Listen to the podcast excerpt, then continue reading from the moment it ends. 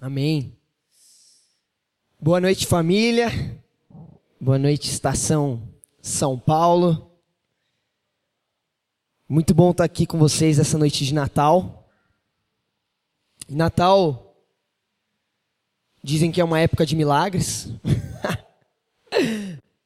eu acabei de testemunhar um, porque eu estava completamente sem voz antes de chegar aqui na igreja. Minha família é testemunha, aqueles que eu conversei eram testemunhas. Mas eu decidi adorar o Senhor mesmo sem voz, mesmo contrariando aí as orientações do meu pai. Falei, ah, não tem como, tem que gritar. E aí, do nada, me apareceu a voz.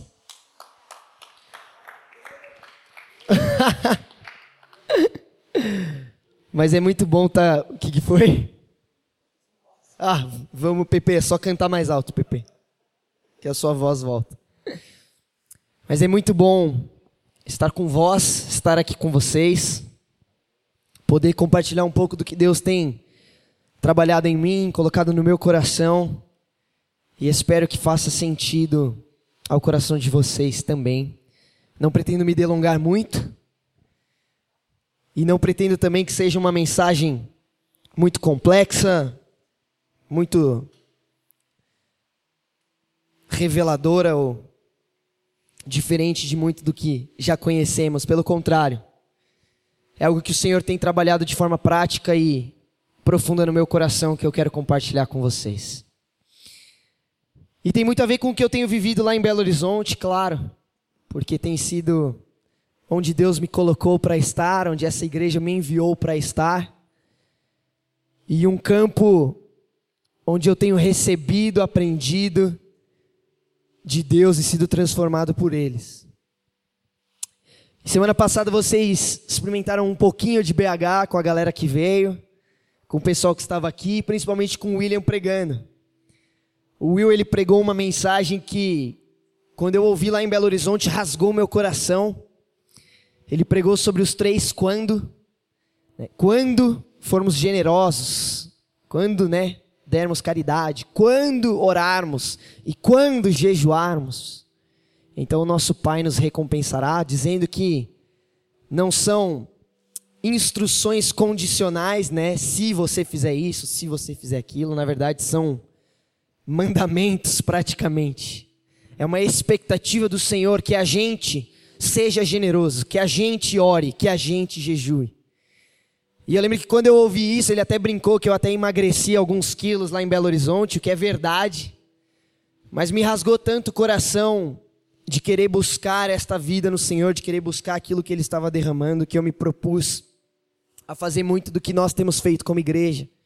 Jejuar, orar, clamar pela presença do Senhor, por um avivamento, literalmente. E esse é um tema que eu amo, é um tema que eu sou apaixonado. Avivamento é tem um lugar muito especial no meu coração. Esses momentos na história onde Deus. Eu aceito um copinho, Jairinho. Onde Deus tocou a terra na, na era da igreja moderna. Obrigado, meu mano. E para mim, avivamento nada mais é do que quando o Espírito de Deus encontra homens rendidos aos propósitos de Deus. Pessoas que estão dispostas a fazer dos sonhos de Deus seus sonhos, fazer da vontade de Deus seus únicos planos. Avivamento é quando o Espírito de Deus encontra homens rendidos aos propósitos de Deus. E lá em Belo Horizonte, à medida que eu tenho caminhado nessa, nesse ato de rendição, nessa entrega de conhecer, buscar e experimentar a vontade e o propósito de Deus, eu creio que temos vivido certos avivamentos. O William até falou e brincou que recebemos uma palavra de que víamos uma nuvem do tamanho da mão de um homem sendo trazida para cima da igreja em Belo Horizonte e conseguíamos sentir já as primeiras gotas dessa chuva que o Senhor queria derramar sobre nós como igreja. E isso tem sido não só algo profético, algo abstrato, algo teórico, mas temos visto essas gotas d'água, essas pinceladas de avivamento, esses pequenos, uh, esses pequenos volumes de vida do Espírito fluir no nosso meio. Um desses testemunhos foi de um cara que recentemente ele e sua esposa se propuseram a ser membros da igreja. Na verdade, nesta última reunião que tivemos em Belo Horizonte, eu e meu pai, eles firmaram o compromisso de serem membros da igreja. E ele está numa pegada tão apaixonada por Deus, tão incendiado por Deus, que ele está contagiando uma galera e ele todo domingo está levando pelo menos quatro visitantes, o mínimo. Porque ele está tão incendiado pelo amor de Deus, ele está tão arrebatado por aquilo que estamos vivendo como igreja, por esse ambiente onde a vida de Deus tem fluído, que ele quer trazer pessoas para este lugar. E aí ele disse que no último 412 ele convidou várias pessoas, acho que pelo menos umas seis foram. E aí ele compartilhou depois numa reunião de oração que uma dessas pessoas foi uma moça que foi completamente negligenciada durante a infância, teve uma família completamente que, quebrada e despedaçada.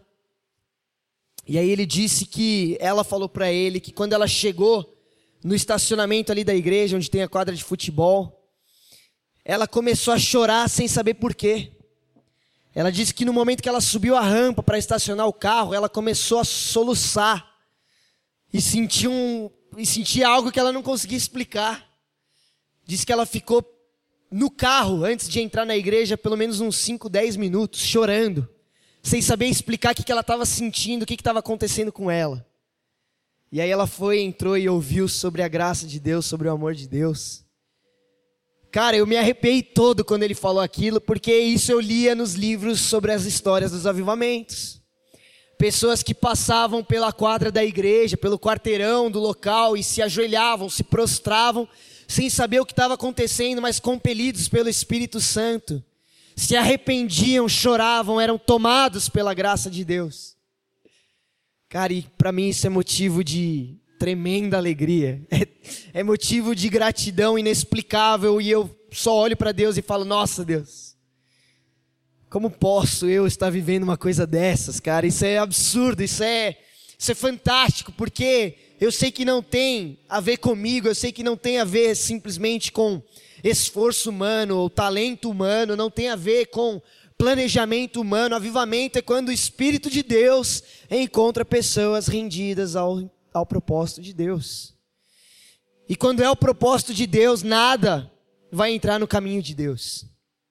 E outro testemunho, cara, eu compartilhei brevemente aqui, mas foi um outro rapaz, um garoto que também por anos abrigou um sentimento de ira que foi acumulado desde o divórcio de seus pais no seu coração, a ponto dele viver fantasiado, viver oprimido, viver uma vida que não era dele, um sentimento que não era o dele. E aí ele entrar lá na igreja e ele se despir daquela armadura, daquela fantasia, e ele fala: Meu, eu não sei o que está acontecendo comigo, e chorando, ele falando: Eu estou sentindo um sentimento que eu nunca senti desde pequeno, que eu posso ser quem eu quero ser, um amor que me faz ser quem eu não consigo explicar, quem eu achei que eu nunca pudesse ser.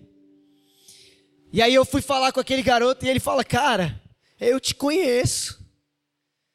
Antes de te conhecer hoje, eu te conheci.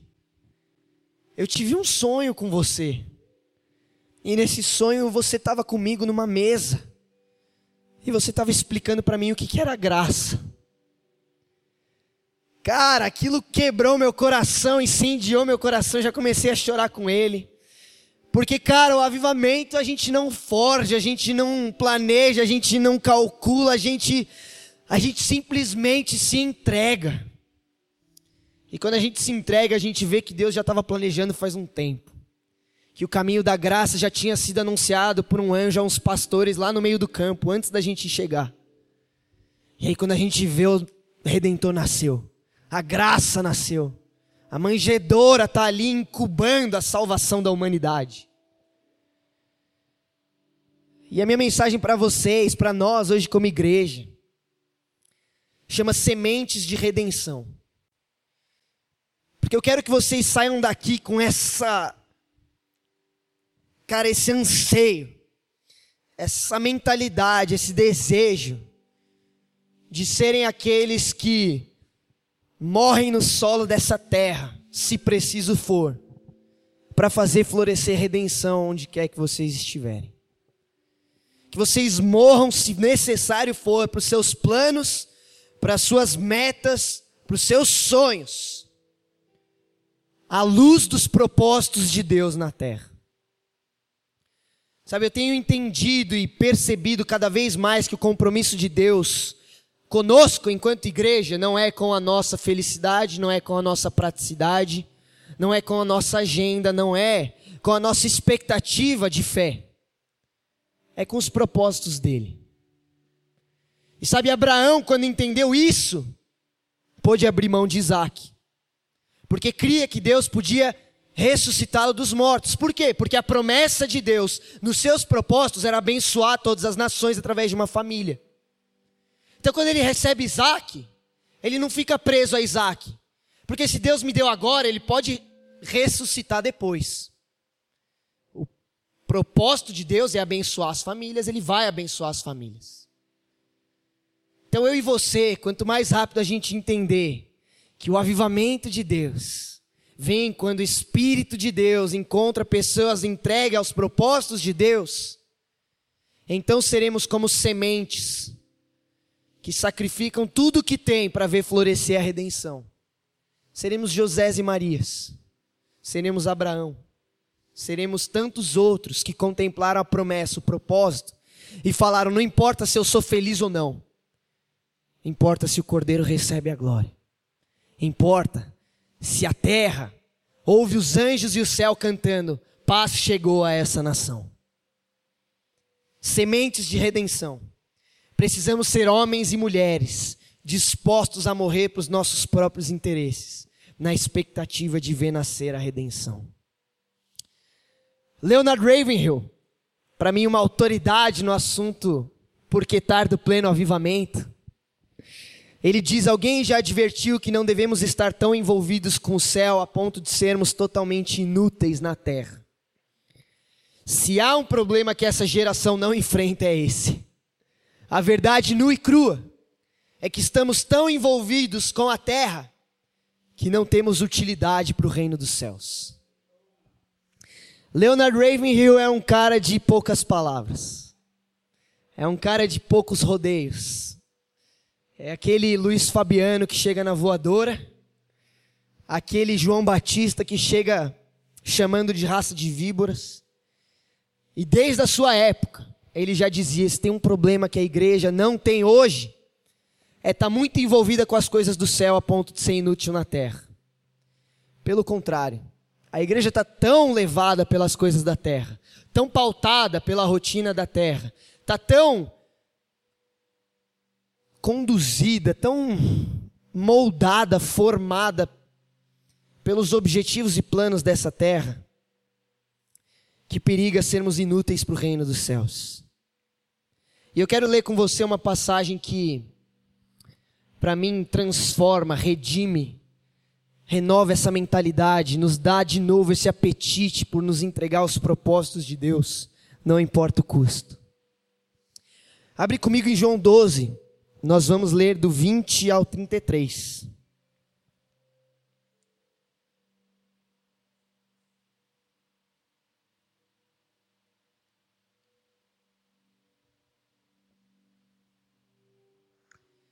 A Van gentilmente projetou para nós. Eu vou ler na NVT, mas você pode acompanhar na Bíblia que estiver ao seu alcance. E a palavra diz assim em João 12: Alguns gregos que tinham vindo a Jerusalém para adorar durante a festa da Páscoa procuraram Filipe, que era de Betsaida, da Galiléia, e lhe disseram: Por favor, gostaríamos de ver Jesus. Filipe falou a esse respeito com André e os dois foram juntos falar com Jesus. E Jesus respondeu: Chegou a hora de o filho do homem ser glorificado. Eu lhes digo a verdade: se o grão de trigo não for plantado na terra e não morrer, ficará só. Sua morte, porém, produzirá muitos novos grãos. Quem ama sua vida neste mundo, a perderá quem odeia a sua vida neste mundo, a conservará por toda a eternidade. Se alguém quer ser meu discípulo, siga-me, pois meus servos devem estar onde eu estou, e o Pai honrará quem me servir. Agora minha alma está angustiada. Acaso devo orar, Pai, salva-me desta hora? Mas foi exatamente por esse motivo que eu vim. Pai, glorifica teu nome. Então uma voz falou do céu: Eu já glorifiquei meu nome, e o farei novamente em breve. Quando a multidão ouviu a voz, alguns pensaram que era um trovão, enquanto outros afirmavam que um anjo havia falado com ele. Então Jesus lhes disse: A voz foi por causa de vocês, não por minha causa. Chegou a hora de julgar o mundo. Agora o governante deste mundo será expulso. E quando eu for levantado da terra, atrairei todos a mim. Ele disse isso para indicar como morreria. A menos que uma semente de trigo caia na terra e morra, ficará só. A sua morte, porém, produzirá muitos novos grãos. A gente lê no final dessa passagem que Jesus nos diz essas coisas para indicar o modo como iria morrer. Jesus, no meio destes versículos, diz: está chegando a hora, chegou a hora. Em uma conversa aparentemente confusa, em um momento aparentemente atrapalhado, em que alguns gregos chegam para falar com André, que chama Filipe, que vai para Jesus, e Jesus, ao invés de dizer, ora, sejam muito bem-vindos, gregos, venham, vamos conversar, ele responde com essa mensagem criptografada, com essa parábola um tanto misteriosa sobre sementes, frutos, trigo, morte, hora, e do nada uma voz dos céus diz: chegou a sua hora. Para entender isso, a gente tem que entender o contexto, a gente tem que entender o que João está dizendo. E de forma bem breve, o Evangelho de João, que é muito bom em confrontar a nossa religiosidade, confrontar o nosso aparente conhecimento, nosso preconceito, está nos mostrando como Jesus, passo a passo, está indo para o seu destino final. Ou, se você quiser, o seu destino primeiro, a cruz. A gente lê um capítulo antes, em João 11, que Jesus faz um dos maiores sinais ou milagres enquanto Messias, que comprovava a expectativa do povo judeu daquele que seria o Salvador de Israel, ao ressuscitar o seu bom querido amigo Lázaro. E Jesus sabia que ao realizar este sinal tão poderoso, ao tirar Lázaro da cova, ele estaria se colocando naquela cova. Porque diz a palavra que ao final daquele evento, quando muitos passaram a crer que Jesus era o Messias, vendo tamanho poder naquele que chorou pela morte do seu amigo, os líderes e mestres religiosos que tinham contatos políticos e medo de Roma é, criar ali uma revolta né, contra aqueles que estavam se juntando ao movimento de Jesus, decidiram então matar Jesus, matar até Lázaro no meio da história. Jesus então sabe que o seu fim está próximo que ele está cada vez mais perto de cumprir a sua missão. E aqui, quando os gregos chegam, é um indício para Jesus de toda a obra plena do Senhor. Ora, aquela promessa de Abraão lá atrás de abençoar todas as famílias da terra foi perdida em Israel, porque Israel entendeu salvação como um privilégio pessoal e não como uma responsabilidade comunitária. E onde Israel falhou, Jesus venceu, triunfou. Jesus sabia que resgataria a identidade e o propósito da salvação na vida dos filhos de Deus, estendendo a sua bênção e a sua graça para todas as nações, a saber, os gregos. Por isso, quando pessoas de outra nacionalidade, de outra cultura, claro, simpatizantes com a expectativa de Israel vem a Jesus, ele sabe então que a obra de Deus está cada vez mais próxima. E é isso que ele diz então, é por isso que ele diz então que a sua hora está chegando quando ele ouve que gregos querem falar com ele. E a resposta dele tem, na verdade, o seu foco no versículo 32, que diz que estes gregos, eles contemplariam, eles veriam, eles ouviriam tudo que Jesus tem para dizer de forma completa quando ele fosse levantado da terra, porque então atrairia todos para si. E é isso que eu quero observar com vocês. Jesus aqui, entendendo que se aproxima o momento da sua morte, em que todas as nações, todas as famílias da terra, o mundo grego, que era né, o mundo daquela época, o mundo gentil daquela época, é, sabendo que todos eles desfrutariam das bênçãos da sua morte e da salvação através do seu sacrifício, entende que está chegando o momento mais difícil para o qual ele nasceu.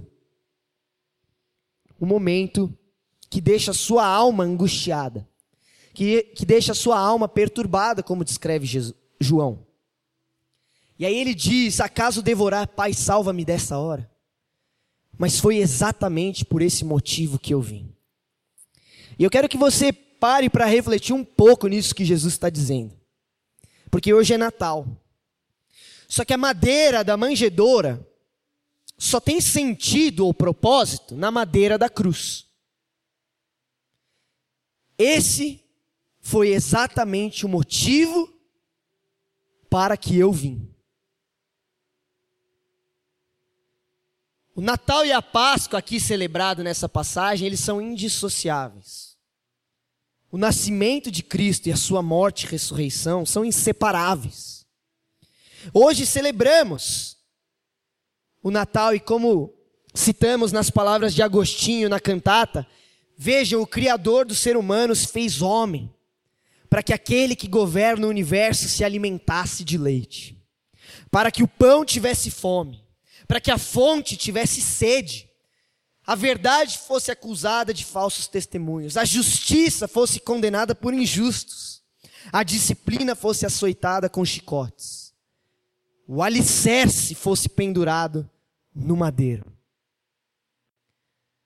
O propósito do nascimento de Cristo era a sua morte. A madeira da manjedoura tem sentido na madeira da cruz. Jesus não nasceu para passear. Jesus não nasceu para ter uma infância correndo pelos campos. Jesus não nasceu para simplesmente cumprir uma agenda de uma cultura ou de um povo específico. Jesus não nasceu para trabalhar como carpinteiro, se aposentar e viajar o mundo. Jesus não nasceu para consertar um plano que deu errado. Não. A palavra diz que Jesus é o cordeiro que foi imolado, sacrificado antes da fundação do mundo. Já parou para pensar nisso? Que talvez o centro da história, do teodrama, da narrativa divina, da revelação de quem Deus é para a sua criação, não era o Éden, mas era a cruz. Não era o mero nascimento de Jesus, mas a sua morte. Isso é loucura. E eu não consigo também teologizar o suficiente para dar uma explicação satisfatória a vocês. Mas é algo para te deixar com uma pulga atrás da orelha.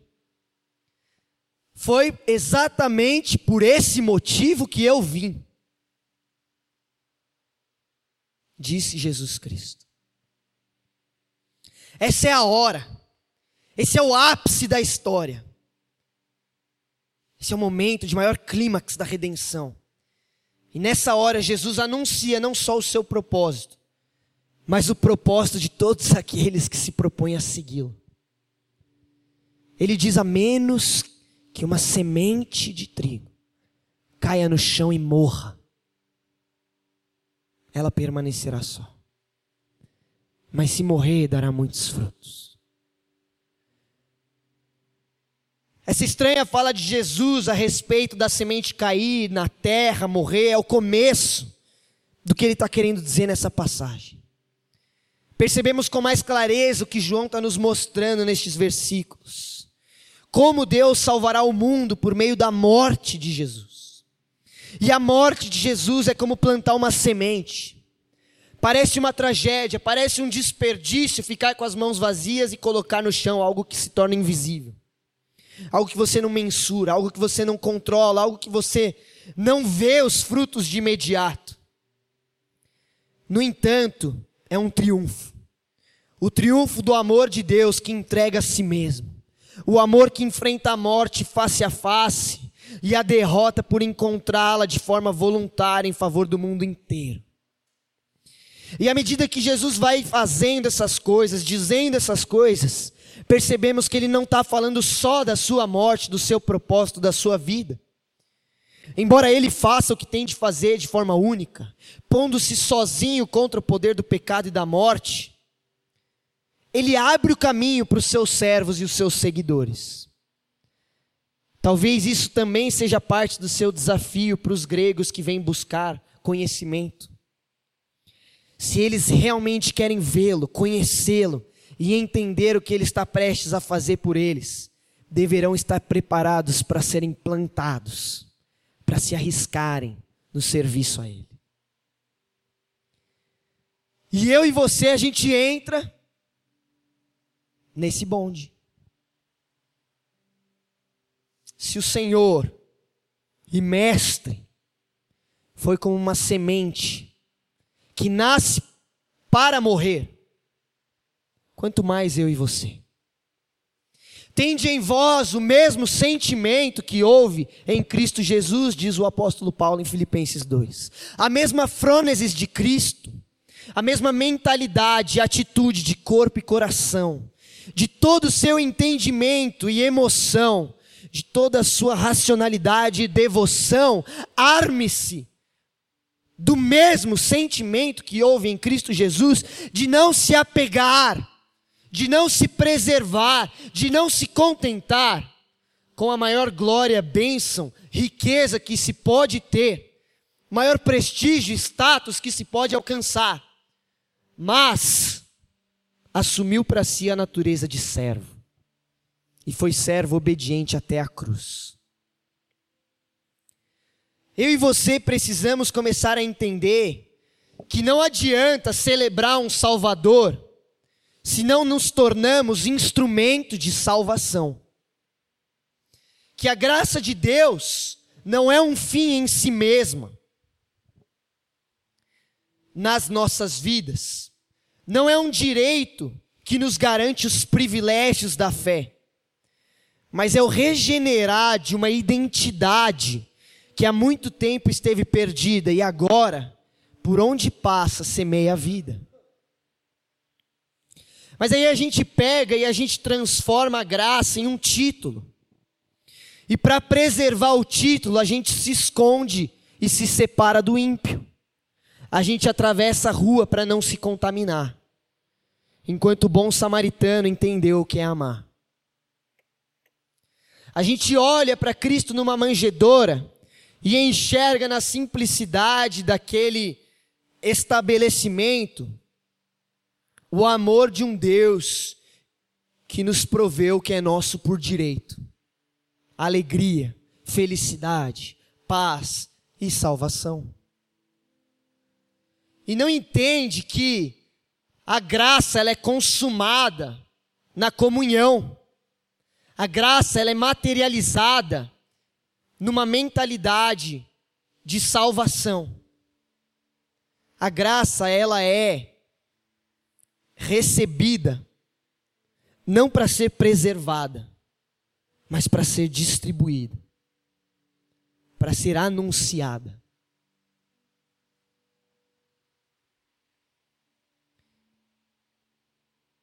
Eu e você, assim como toda a igreja, nos tornamos muito bons em preservar. Nascemos, claro, com um instinto de autopreservação de defesa própria, de querer nos proteger, de querer nos resguardar, de querer nos desviar daquilo que nos parece um caminho de infelicidade, um caminho de dificuldade, um caminho que suja as nossas mãos, a nossa imagem ou a nossa salvação. Mas é justamente quando tentamos nos preservar que perdemos a vida. E é quando a gente passa a odiar a nossa vida que encontramos salvação. É isso que Jesus está dizendo aqui. Que o propósito da semente é morrer. Que o propósito de nascer é frutificar, é multiplicar desde o Éden. E enquanto a gente quiser se preservar, enquanto a gente não estiver disposto a mergulhar no solo sofrido dessa terra, a gente não vai dar fruto. A gente pode, no máximo, enterrar um talento.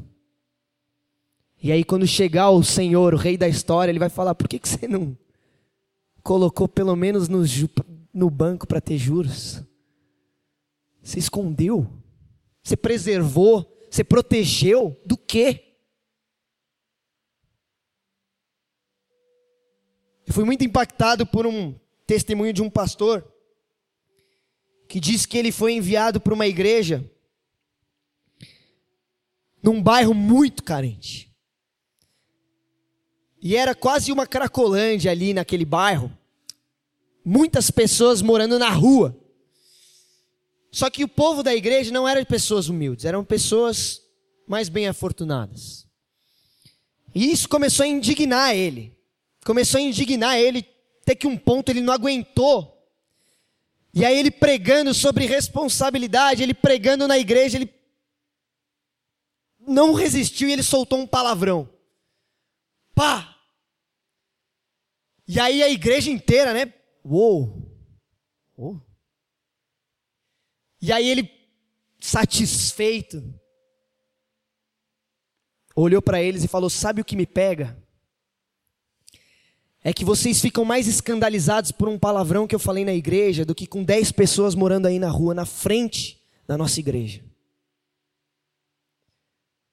Porque nós somos muito bons em preservar, em preservar a túnica da religiosidade, em preservar o discurso de crente, em preservar as orações, em preservar os nossos planos e querer que Deus abençoe as, os nossos projetos, as nossas propostas, os nossos Isaques para que cresçam firmes, fortes, saudáveis. E pode ser muito bem que Deus esteja pedindo os nossos Isaques para que o propósito dele gere vida, gere frutos, gere verdadeira religião. E a menos que eu e você entendamos que se o grão de trigo não for plantado na terra e não morrer, a gente não vai ver a redenção florescer. O que tem movido o seu coração, o que tem movido a sua entrega, o que tem sido objeto dos seus sacrifícios. A fé é um recurso para que você receba, ou é uma inspiração para que você doe? A fé é um instrumento para te colocar em primeiro da fila? Ou uma inspiração para dizer eu, eu desejo ser o último? Para que outros sejam o primeiro? A fé tem sido uma energia mística que te faz exigir os seus direitos ou um olhar de responsabilidade para tudo que tem defeito, para tudo que ainda não contemplou a redenção. Falamos no pré-culto, falamos aqui, José e Maria fizeram nascer redenção. José é um homem que, quando soube que Maria estava grávida, queria largar ela. Maria, pelos estudiosos, uma menina de 16, 17 anos máximo, sendo gentil. Se dependesse de nós, se dependesse da igreja, se dependesse da nossa moralidade, não seria o casal escolhido para trazer redenção ao mundo. Mas trouxeram. Por quê? Porque encontraram favor diante de Deus. O avivamento vem, a redenção vem, quando o Espírito de Deus, que revela os propósitos do Altíssimo, encontra corações rendidos. Homens e mulheres que sabem que são incapazes e por isso mesmo não tentam nas próprias forças, mas estão dispostos a ir às últimas consequências. Morrer para todos os seus sonhos, morrer para todas as suas expectativas, para todos os seus status, para toda a sua, cara, todo o seu projeto de vida. Para ser redenção àqueles que estão ao seu redor. É Jesus olhando para esse momento e falando: chegou a minha hora. Mas acaso devo orar, Pai, livra-me desta hora? Não, foi para esse momento que eu vim. Pai, glorifica teu nome. Essa noite eu quero que você saia daqui com um coração que para de pedir para Deus te tirar dos perrengues que você está passando. Que para de te pedir, que, de pedir para Deus mudar as circunstâncias que você está vivendo, que para de pedir para Deus de enfrentar os problemas que você está enfrentando. Porque você não é fiel, santo, filho de Deus, porque vive uma vida em berço de ouro amamentado pela fé, pela graça e pela misericórdia. Você é filho de Deus quando você encara essas situações, esses problemas, essas dificuldades, esses perrengues, e você fala: acaso devo orar, Pai, livra-me dessa hora? Não, Pai, glorifica o teu nome. Sabe, na própria oração que Jesus ensina aos seus discípulos, ele fala que venha a nós o teu reino e seja feita a tua vontade. E há muitos anos atrás eu aprendi com um escritor que eu amo, que a gente devia mudar essa oração pelo entendimento que ela causa. A gente acha que orando, orando essa oração, o reino de Deus aparecerá magicamente na nossa frente. Mas a oração devia ser: Pai, venha a nós o teu reino, e será feita a tua vontade, através de mim através da minha decisão, através do meu compromisso, porque graça não é um abismo entre mim e o necessitado, entre o escolhido e o rejeitado, entre o salvo e o não salvo. Graça é o que me faz olhar para o mendigo, para a prostituta, para o gay, para qualquer que seja a pessoa e enxergar nele um irmão perdido por quem eu sou responsável.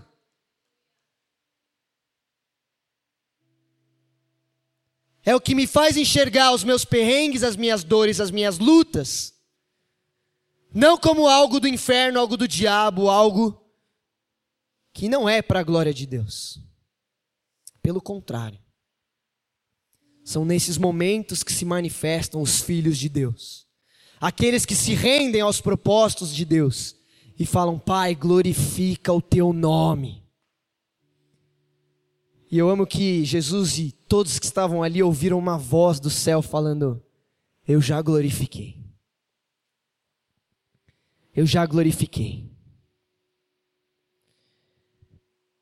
A gente só vai ver Cristo nascer na vida das pessoas se estivermos prontos a morrer no solo da terra. Morrer aqui tem também a linguagem do batismo, a linguagem do martírio, a linguagem de ser um com Cristo. É olhar para a sombra da cruz com a alma angustiada e perturbada e mesmo assim dizer: Pai, glorifica o teu nome.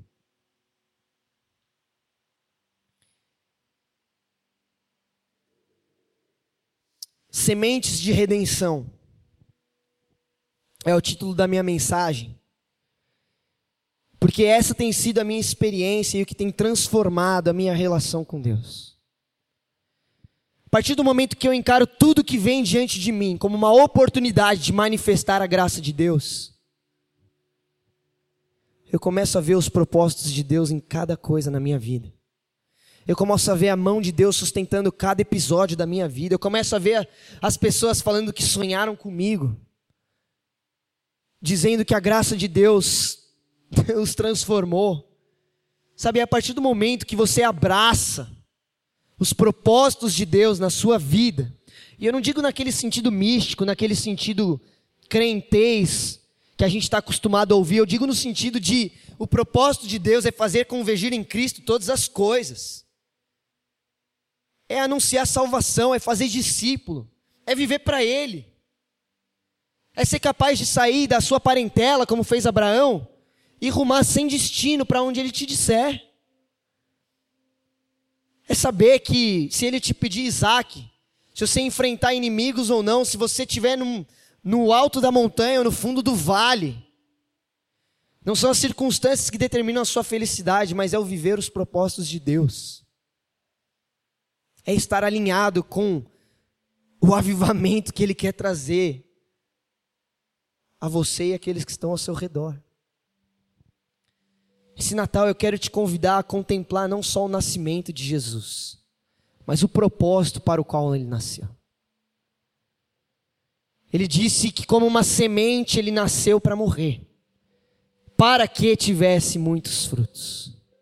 E é o que Isaías vai nos dizer naquele hino do servo sofredor: que ele foi esmagado, que ele foi moído, que ele foi trespassado, que agradou a Deus fazer essas coisas, mas que dele surgiu, surgiram descendentes, surgiram uma família, surgiu um povo que como ele é como uma semente, uma semente que não pode ver um solo carente, que não pode ver um solo infértil, um solo estéril, que se lança ao chão morrendo para os seus próprios desejos, para os seus próprios planos, para os seus próprios sonhos, na expectativa da alegria de ver um dia florescer e frutificar redenção naquele lugar. Porque meu Pai é glorificado nisso, que vocês deem muitos frutos. Permaneçam em mim, portanto, e eu permanecerei em vocês. Essa noite eu quero te convidar a sair daqui com uma outra perspectiva sobre o Natal, sobre a vida de Jesus, sobre a sua vida e o seu relacionamento com Ele, sobre a sua vida e os problemas que você tem enfrentado, sobre o seu momento de vida e os planos que você tem para o ano que vem, para o próximo Natal, para os próximos anos. Se não for para morrer, não vale a pena viver. Se não for para cair no chão e florescer, então você entendeu a graça errada. Você entendeu a salvação errada. Que sejamos como José e Maria. Que sejamos como Jesus, que sejamos como tantos outros que Apocalipse vão dizer que não amaram a sua vida até diante da morte, mas testemunharam da graça e do amor que fazem nascer paz na terra e glória a Deus nas alturas. Que o Senhor abençoe o seu coração para que seja uma terra fértil para essa mensagem. Que você saia daqui com outros olhos, com uma outra disposição, com uma outra oração. Acaso devo dizer, Pai, livra-me dessa hora? Não.